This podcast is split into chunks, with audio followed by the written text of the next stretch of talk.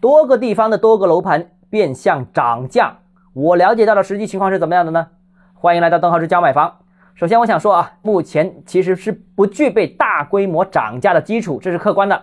百分之九十九的板块目前都处于去库存当中，百分之九十九点九的楼盘都在回笼资金当中。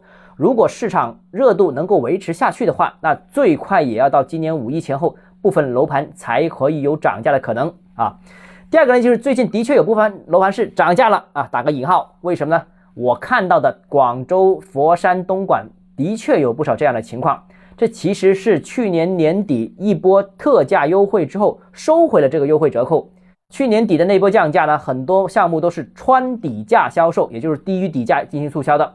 市场回暖之后收回折扣，虽然真是涨价了，但不属于价格体系的调整，只是营销动作而已，这个是有区别的。如果市场恶化的话呢，优惠还会继续推出来。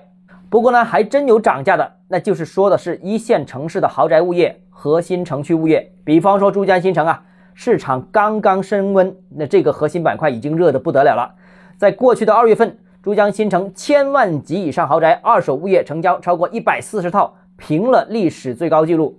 珠江新城的中介称，三月份有可能再次刷新历史记录。所以啊，豪宅市场是真的火。至于珠江新城为什么这么火，能不能维持，有没有风险？这个我们接下来再跟大家慢慢探讨啊。反正啊，我觉得啊，珠江新城就是一个击鼓传花的游戏，现在玩的多半是外行或者是炒家，要注意风险了。